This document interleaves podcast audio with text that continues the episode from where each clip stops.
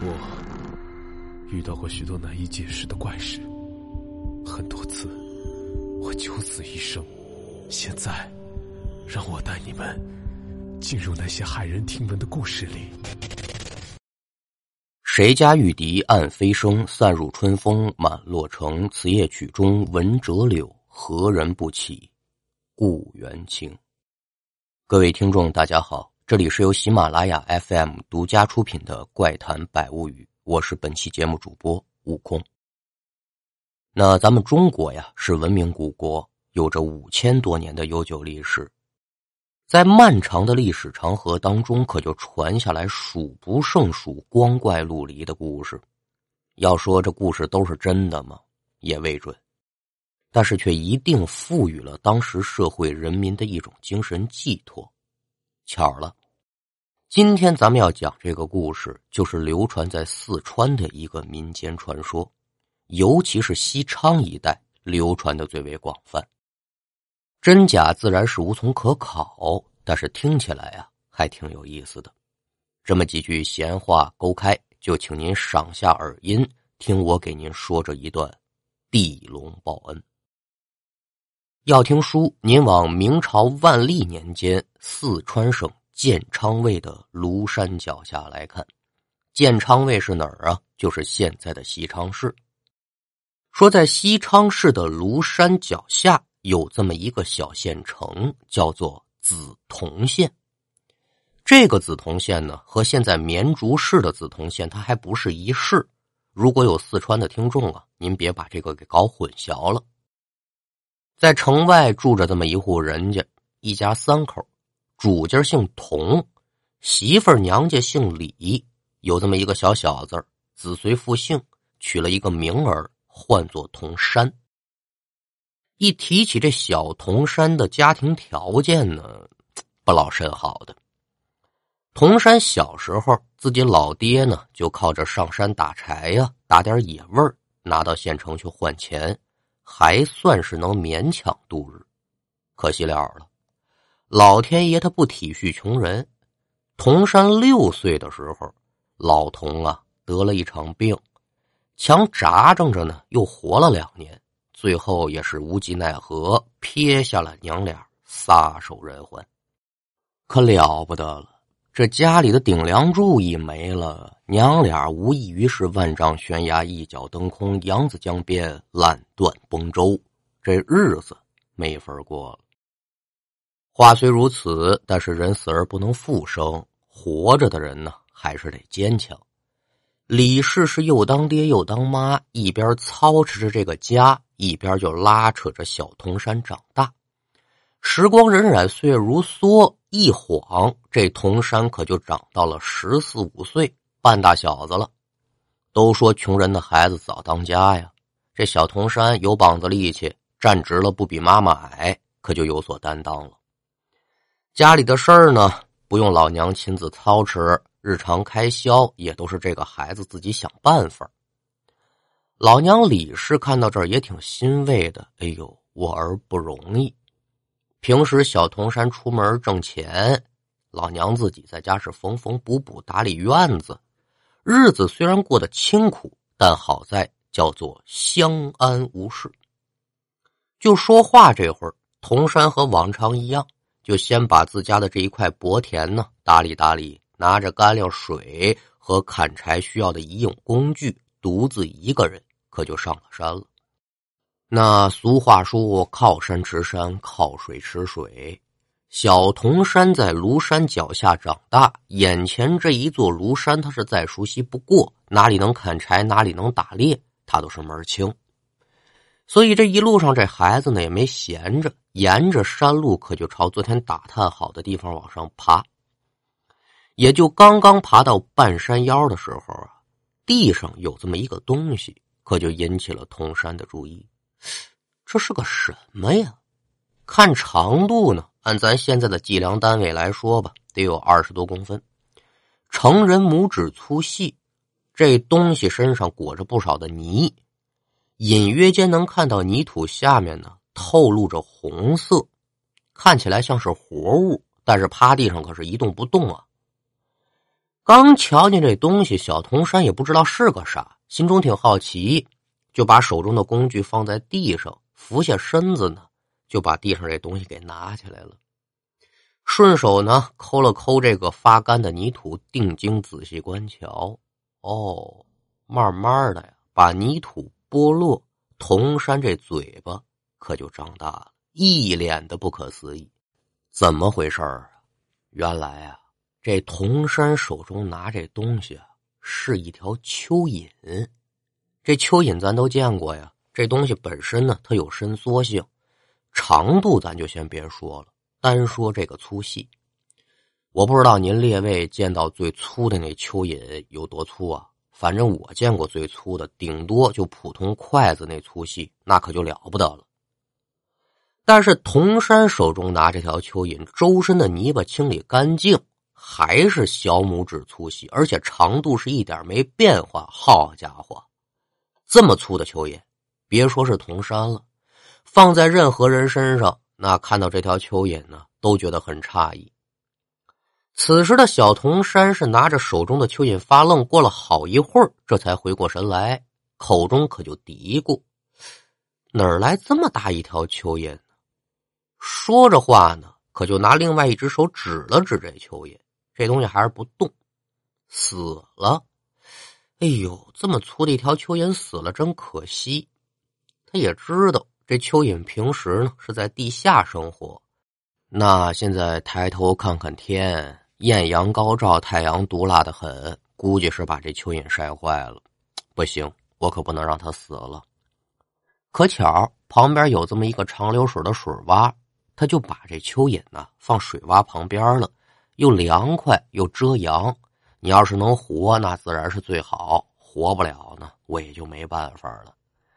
这小铜山把蚯蚓放下之后，就自己干别的去了。这蚯蚓的死活，他是一概不知。咱们是有书则长，无书则短。一转眼，可就过去了两年的时间。这铜山现在是晃荡荡，可长成大小伙子了。日子还是这么过，别的不表，单说这天晚上，这铜山睡得正香呢，也不知道什么钟点儿。迷迷糊糊当中啊，就听到有一男人喊他，说：“铜山呐，铜山醒过来，铜山。”这声音是悠长空旷。与此同时呢，这铜山好像不受控制似的，可就坐起来了，下床，走出家门，一路跟着这个声音，可就来到了庐山之上。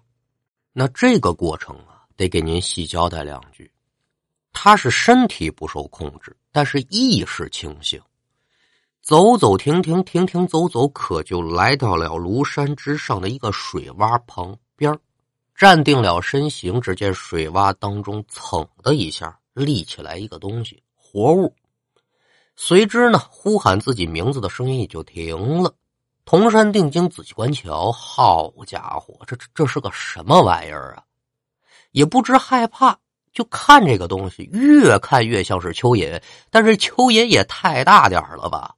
这足得有好几米长啊！铜山当时也不知怎么想的，就问：“你你你叫我呀？”话音刚落，这蚯蚓就说了：“没错呀，小恩公，就是我叫你。”我的个妈呀！那您琢磨吧，铜山他能不害怕吗？一屁股就坐地上了。这这这蚯蚓成精了，你怎么还会说话呢？刚坐下，他就感觉啊，像有一双手又把自己慢慢给搀起来了。这个声音再次出现，说：“小恩公，你可千万别害怕。今天我唤恩公前来，是要报答你的搭救之恩。还有，我呀，得跟你告别了。”铜山就已然被眼前这一幕吓坏了，也说不出一句话，机械性的点头。至于说人家说的什么话，说的什么意思，想表达些什么，他是一概不知，脑子呀停止转动了。那小恩公，你来观瞧，我像一个什么？甭像，您就是一蚯蚓。哎，此言差矣。我虽然是蚯蚓之体，实则不然。我呀。是一条地龙，地龙，地龙是什么呀？说这人世之间的龙呢，分四种。第一种叫天龙，就是守卫天庭秩序的；二一种呢叫神龙，呼风唤雨，造福人间；三一种叫福藏龙，它可以守护天下至宝，护佑龙脉宝藏；第四种就是咱们这套书里说的这个地龙了。这地龙能起什么作用呢？开山辟河，翻山覆土，排除天下的淤堵之物。那说到这儿啊，给您多提这么一嘴，说蚯蚓是地龙，这可不是为了节目，咱们在这牵强附会。我国有这么一个传统的节日，这刚过去不久，二月二龙抬头。说龙抬头啊，很多人呢都说是这个盘龙抬头，实则不然啊。这里面指的龙抬头，说的是小龙。和地龙，小龙就是蛇，地龙说的就是蚯蚓。因为这个蛇和蚯蚓一到冬天呢，它就不吃不喝了，进入冬眠状态。这个状态叫入蛰。赶等到了来年的二月二，正值惊蛰节气之后，是一声春雷响，天气回暖，这蛇和蚯蚓呢从睡梦当中惊醒，所以这个节令叫惊蛰。所谓二月二龙抬头呢，说的就是小龙和这土龙抬头苏醒，万物复苏。春天来了，农民伯伯呢就可以春耕了。啊，这是这么几句闲话。咱们接着说这故事。这地龙就说了，说呀，有这么一天，我来到庐山之上，但是我这个人呢，性情顽劣，生性好强。我看今天太阳还挺烈的，我就想跟这个烈日争斗。无计奈何，我的修行不够，来到地面之上呢，我呀就失了护体龙气，变成了本体，把自己裹在淤泥当中以求自保。我后悔呀，但是也来不及了。就在我龙形尽失之时，幸得恩公搭救，把我放在了水里。这山水之中自有灵气，我才得以重修龙形。但是啊，这个地方呢。不能让我继续修炼了，我得再换一地儿，要搬家。今天换恩公前来呢，除了告别谢恩之外呢，我还有一个东西要赠与小恩公。这铜山都懵了，你说的什么呀？什么救一蚯蚓呢？我什么时候救过你啊？没没有的事啊！行了，别说了。铜山这边是迷迷糊糊，只见这条蚯蚓是金光闪现，紧接着呢。就一颗黄豆粒儿大小的金丹，从这蚯蚓的头部慢慢的飞出来了，可就朝着铜山这边飘。这珠子是真够神奇的，就跟咱现在玩那个无人机差不多啊，飘飘忽忽的，可就到了铜山的手上。这蚯蚓又说话了，说：“小恩公啊，这个东西叫善珠，是我用一丝龙神所化，你呢？”把这颗珠子压在舌根之下，虽然说这珠子保不了你长生不老，但是，如果你心中有所想，这珠子呢就能帮你实现愿望。可有一节，切记这珠子得妥善保管，别让心存恶念之人夺了去。你也不可心生贪念。今日一别，不知何时才能相见。再次感谢恩公搭救之恩。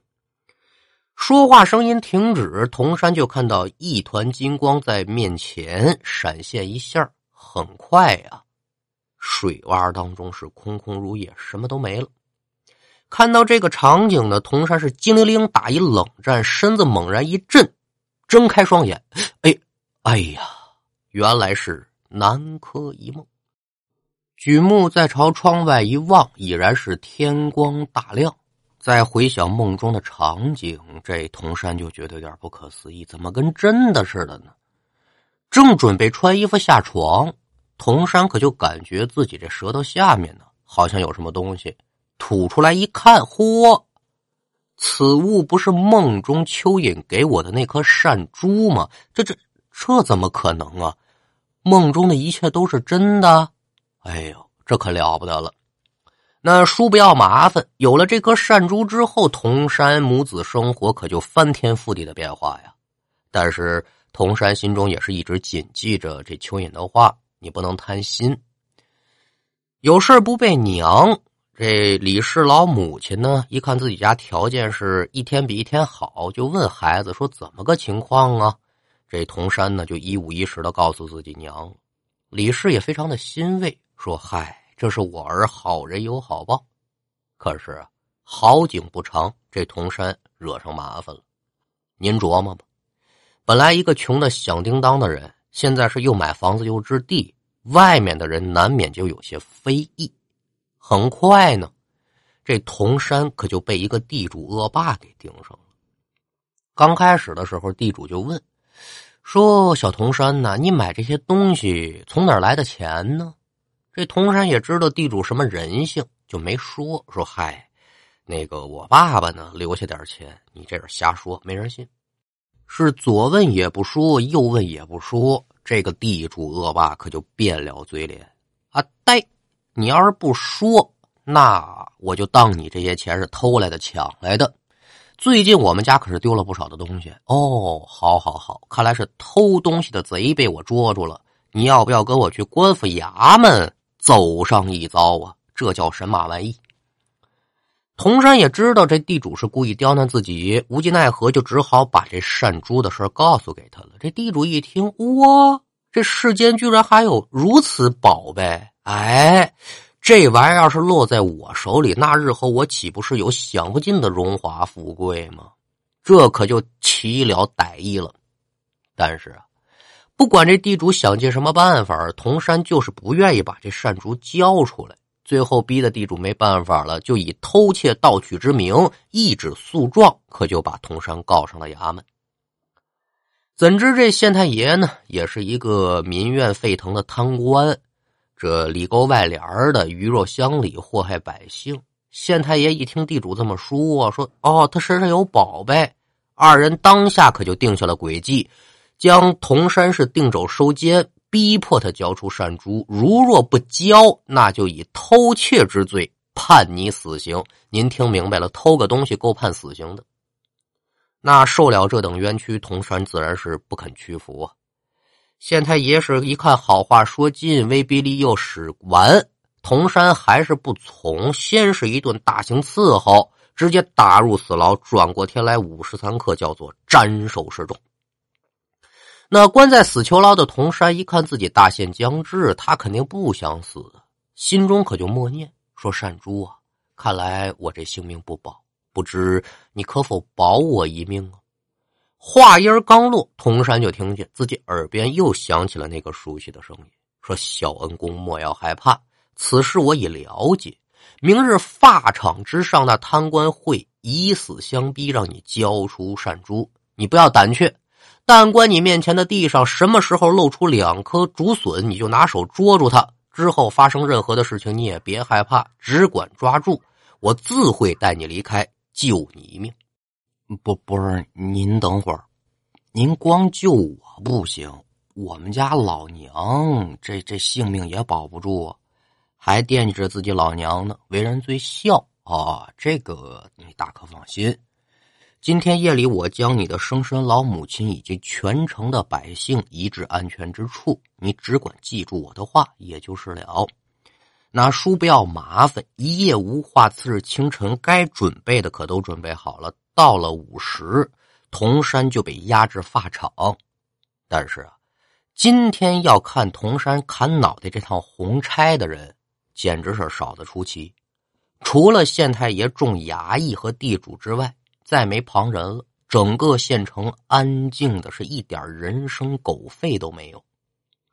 县太爷现在也顾不上这个了，见铜山依旧是不肯交出善珠，大声断喝说：“带！”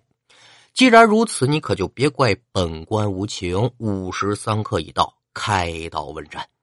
县太爷话音刚落，立于铜山一侧的刽子手，好家伙，可就把这鬼头大刀高高的举起来了。也就在这么个时候，铜山就看到自己地上还真就长出来两根二尺来长的竹笋。与此同时呢，铜山就感觉绑住自己的绳子突松开了。在场的众人看见突然长出来竹笋，也发愣啊！铜山耳边再次响起了一个声音，说：“抓住他！”没了绳子的束缚，铜山不敢是有丝毫的停顿，死死抓住两根竹笋。而就在此刻，只听天空之上是轰隆隆一个炸雷，再看眼前的地面，哗，裂开一条大缝，而且这缝是越裂越大，汹涌的水流可就顺着缝隙往外涌。那铜山是一介凡夫，他见到这个场景能不害怕吗？能不诧异吗？也就这么一打愣的功夫，只听得一声龙吟，噌的一下，一条青龙可就从缝隙当中飞腾而出。此时，铜山就被青龙带着飞上了天。再一看，铜山手中抓着两个竹笋，哪是竹笋呢？正是青龙的龙角。一人一龙腾空而起之后，低头再看，此时汹涌的洪水已然将整个刑场给淹没。县太爷等人是连跑的机会都没有，直接就被淹在洪水当中。没用多大功夫，整个县城就被洪水给淹没到水底下去了。而此时的梓潼县城也变成了一片泽国。这片洪水淹没的地方到现在还存在，但是。已然是没有梓潼县城了，而是成为了四川省第二大的淡水湖，叫琼池，也就是现在咱们说的琼海。这个传说直到现在还在流传。当地的老百姓总说，每到天明水清、风平浪静之时，有些人呢就能影超超的看见这被淹没的梓潼县城。就会出现那四棱四线的大唐宝顶、黄瓦屋脊都会跃然眼前。至于说搭救铜山那条青龙，乃为地龙请来的帮手，谁呢？东海龙王五太子叫做敖鸾。因为地龙它虽然是龙，但是它只能在地下跑，上天这种事儿，他还是得找专业的。至于铜山最后去了哪儿呢？没人知道，但是这个故事啊，却一直流传着。后人为了纪念那条青龙，在明万历四十五年，也就是一六一七年，在琼海旁边修了这么一座青龙寺，里面还有青龙的塑像，年年是香火不断。可世人殊不知，这条青龙啊，嘿嘿，它就是临时来帮忙的，真正救人的是那条蚯蚓。今天的故事就给您讲完了，感谢您的收听，我们下回再见。